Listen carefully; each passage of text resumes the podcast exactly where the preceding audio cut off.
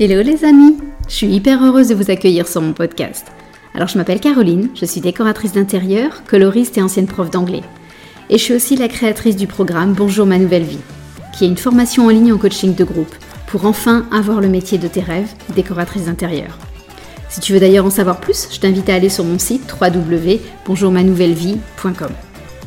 J'ai accumulé pas mal d'expérience depuis 10 ans et j'ai très envie de vous faire partager tout ça et non plus le garder pour moi.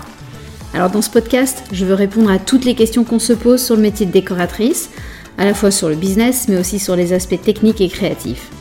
Tout ça pour vous faire entrer dans la vraie vie d'une décoratrice avec ses hauts et ses bas. Alors c'est parti, bonne écoute. Hello les amis. Alors aujourd'hui, je voudrais répondre à l'interrogation que vous êtes nombreuses à vous poser, suis-je faite pour être décoratrice? Et si tu te poses la question, c'est probablement parce qu'aujourd'hui tu exerces un autre job et que tu te demandes si tu pourrais devenir décoratrice et si tu pourrais te reconvertir. Alors, tu te demandes peut-être si ce métier est bien fait pour toi, si tu sauras t'y sentir épanouie, si tu seras bonne dans ce nouveau métier, etc. Et en fait, moi aussi, je suis passée par là. Euh, je me souviens que euh, quand j'étais, euh, j'ai été prof et quand j'ai décidé de renoncer à mon métier de prof et de me lancer comme, comme décoratrice, en fait, je savais que j'avais été une bonne prof, mais et en plus que c'était un métier que j'avais toujours vu comme une vocation, comme une évidence. Alors à ce moment-là, prétendre euh, espérer être bonne dans un autre job me semblait complètement inenvisageable. Et en fait, je me demandais souvent, euh, est-ce que je suis capable d'être bonne décoratrice comme j'ai été bonne prof? J'avais l'impression que c'était hyper prétentieux, que j'étais en permanence à côté de la plaque, que j'étais pas forcément prise au sérieux d'ailleurs par certaines personnes de mon entourage, et en fait, malgré toutes ces questions, bah, j'ai continué à avancer, j'y suis allée, et c'est que plus tard, que bien plus tard en fait, que j'ai eu confirmation que oui, je pouvais affirmer que j'étais bonne décoratrice. Donc aujourd'hui, ce que je te propose, c'est un exercice qui va te permettre de checker si le métier de décoratrice te conviendrait. Ça va être un petit peu un travail d'introspection, en fait, pour analyser euh, la situation et on va passer par plusieurs étapes d'analyser tes passions, tes talents et aussi tes compétences. Et le but de tout ça, en fait, c'est de prendre conscience de tes qualités et de tes centres d'intérêt et de voir un petit peu si ça peut coïncider, si le métier de décoratrice peut venir s'imbriquer dans ces trois gros critères qui sont passion, talent et compétences. Donc la première étape de ce travail d'introspection, c'est de faire ressortir tes passions. En fait, tes passions, c'est tout ce que tu aimes profondément, tout ce qui t'anime. De nombreux, euh, spécialistes affirment que quand on envisage une reconversion, il faut remonter aux passions de notre adolescence. Alors, même si certaines passions remontent encore plus loin que l'adolescence et certaines passions naissent après, mais globalement, je pense que c'est assez intéressant d'essayer de revenir à la toi adolescente. Qu'est-ce qui te passionnait à l'époque euh, Et en fait, bah, pour vous raconter un petit peu ma propre histoire, euh, moi, effectivement, euh, j'ai pris conscience hyper tard que la moi enfant et la moi adolescente principalement passaient déjà beaucoup beaucoup de temps à bouger les meubles de ma chambre. Je passais énormément de temps à chercher à agencer ça différemment, euh, j'étais à l'époque passionnée d'Angleterre, c'est toujours vrai hein, d'ailleurs, mais ça, ça c'est un autre sujet. Et du coup, j'avais créé une déco 100% anglaise. J'avais un coin dans ma chambre où j'avais récupéré plein d'objets de, mes voyages en Angleterre. À l'époque, j'y allais au moins une à deux fois par an, donc j'avais récupéré même une bouteille de lait d'un milkman que j'avais rempli de sucre pour donner l'illusion que c'était du lait, etc. J'avais même fabriqué, cousu moi-même, euh, un immense drapeau britannique que j'avais euh, accroché euh, sur un mur en soupente dans ma chambre. Je me souviens, j'ai pris conscience aussi euh, que quand j'ai fait mes premières recherches d'appartements euh, en locataire, je me souviens que la conclusion, ça avait été de me dire Oh là, j'adorerais être agent immobilier, c'est vraiment trop cool de visiter des appartes, de parler de maisons, de voir la déco, etc.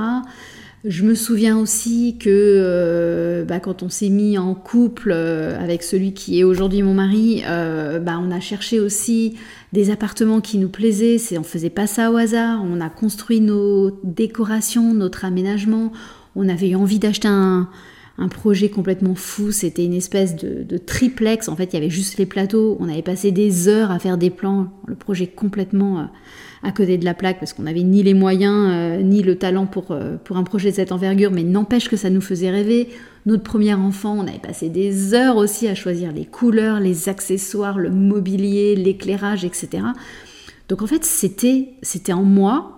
Et je c'est qu'en 2008, en fait, à 32 ans, je me suis dit, mais en fait, euh, en fait, ouais, euh, en fait, euh, c'est déjà, c'est une passion très très forte, quoi. donc, si tu reviens en arrière, est-ce que la déco était là déjà en toi à ce moment-là? Encore une fois, c'est pas toujours le cas, hein, c'est pas une, une obligation, mais en tout cas, qu'est-ce qui était très fortement ancré en toi déjà dès l'adolescence? Donc voilà, je sais que c'est un petit peu un travail intime, un travail d'introspection qui n'est pas toujours évident, euh, mais voilà, ça peut être une, étape vraiment nécessaire que qu'est-ce qui t'animait adolescente? Parce que bien souvent, bah, on est pris dans nos études, on nous met sur des rails de, formation, on est conditionné à ce que les études qu'on fait nous dirigent vers certains jobs. Euh, moi, à l'époque, tout le monde me disait que j'étais pas créative, que je savais pas dessiner, que j'étais pas douée de mes mains. Donc en fait, avoir un métier créatif, mais je l'ai même jamais envisagé. Alors qu'en fait, euh, bah, c'était là. Sauf que je ne l'avais pas vu et personne ne m'avait aidé à le voir à ce moment-là. Donc voilà, c'est un petit peu la, première, euh, la première étape que je vous propose. La deuxième étape de ce travail d'introspection, ça serait de lister tes talents. Alors les talents, à l'inverse, c'est des domaines où tu es naturellement bonne sans même avoir cherché à développer.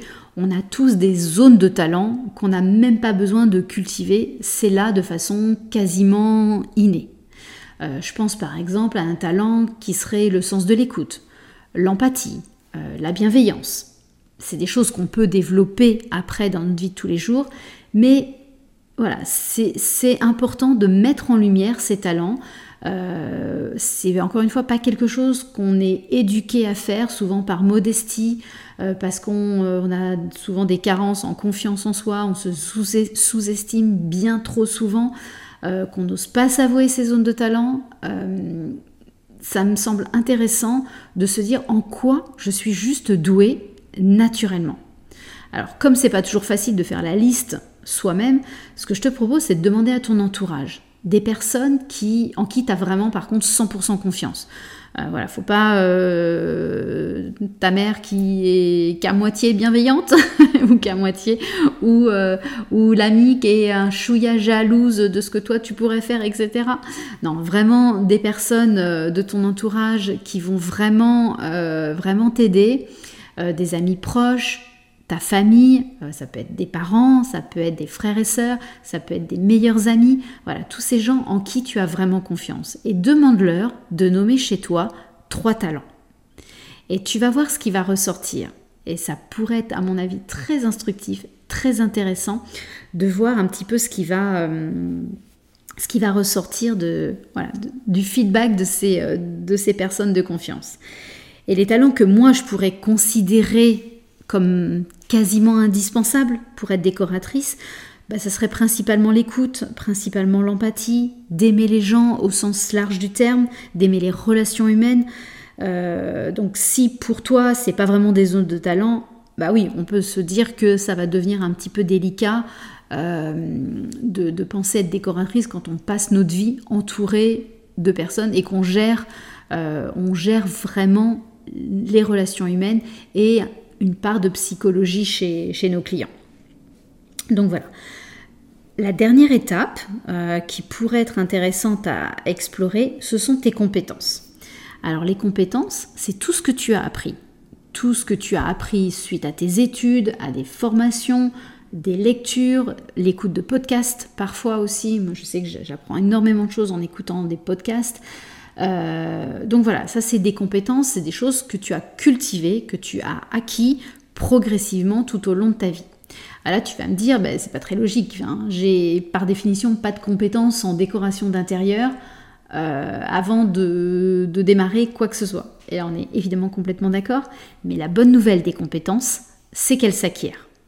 Donc même si aujourd'hui tu n'as pas de compétences de décoratrice d'intérieur, bah ça tu vas les acquérir. Il suffit de faire une formation et y a, on est toutes euh, largement assez intelligentes pour apprendre les compétences d'une décoratrice d'intérieur. Mais faire le point sur tes compétences actuelles, ça va te permettre aussi de faire des ponts ensuite vers le métier de décoratrice. Je te donne par exemple quelques exemples. Est-ce que tu as dans ton ancien job ou parce que tu étais intéressé et que tu as cultivé des compétences en informatique? Bah, c'est plutôt une bonne nouvelle si c'est le cas, parce que on peut avoir besoin de compétences en informatique pour utiliser des logiciels, pour faire après le site internet, pour être à l'aise avec euh, l'emailing, pour euh, voilà, pour plein de choses. On a besoin de, compétences informatiques dans beaucoup de domaines. Donc si tu en as plus que la normale, bah, ça veut dire que tu vas vraiment être confortable sur euh, ce côté du business de décoratrice intérieure. Est-ce que par exemple tu as acquis des compétences en psychologie?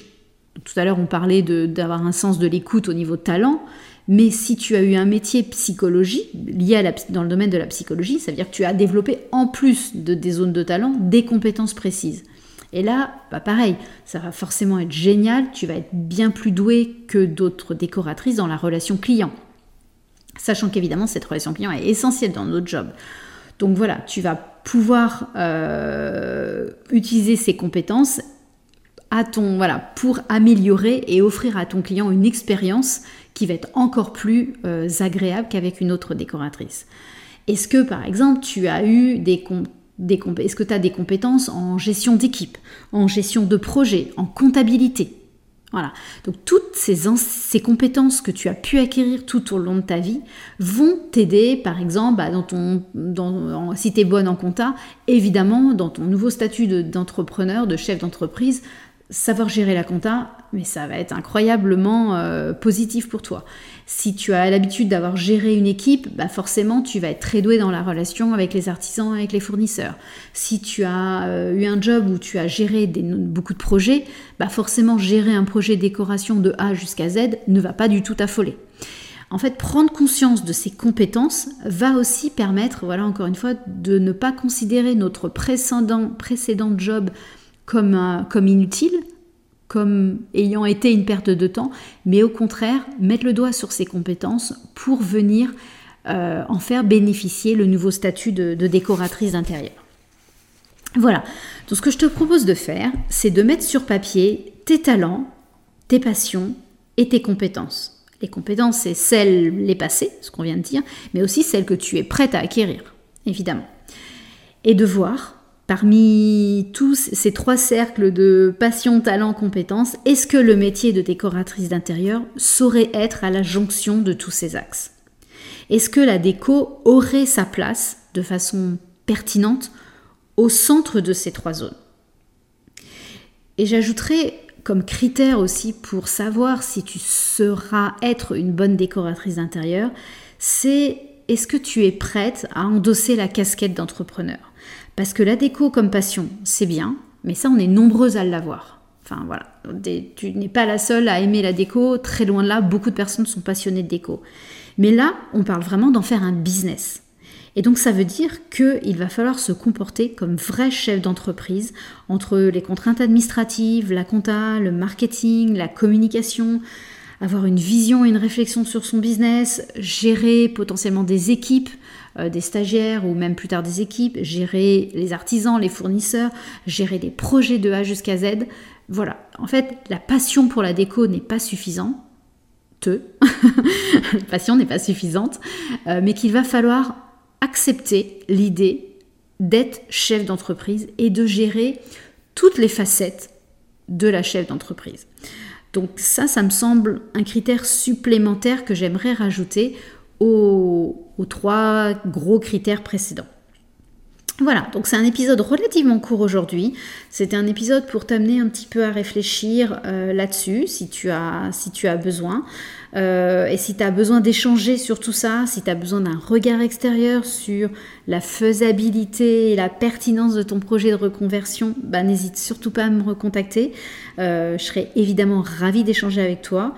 Et puis bah maintenant il me reste juste à te souhaiter bonne chance parce que je sais que c'est pas un exercice confortable. Euh, c'est un exercice aussi qui a pour vocation de te faire passer à l'action derrière parce qu'évidemment si la réponse est oui et si euh, devenir décoratrice d'intérieur match tous les points, bah ça veut dire que maintenant il va falloir oser se lancer. Il va falloir oser passer à l'action, il va falloir arrêter de se cacher derrière des peurs, derrière des excuses euh, plus ou moins avérées, parce qu'en général on se cache derrière des fausses excuses. Euh, s'il y a un problème euh, précis, par exemple d'ordre financier, ben, il y a souvent des réponses qu'on peut trouver. Donc, quelles réponses on va aller chercher? Quelles aides on va chercher à, obtenir pour, pour tout ça?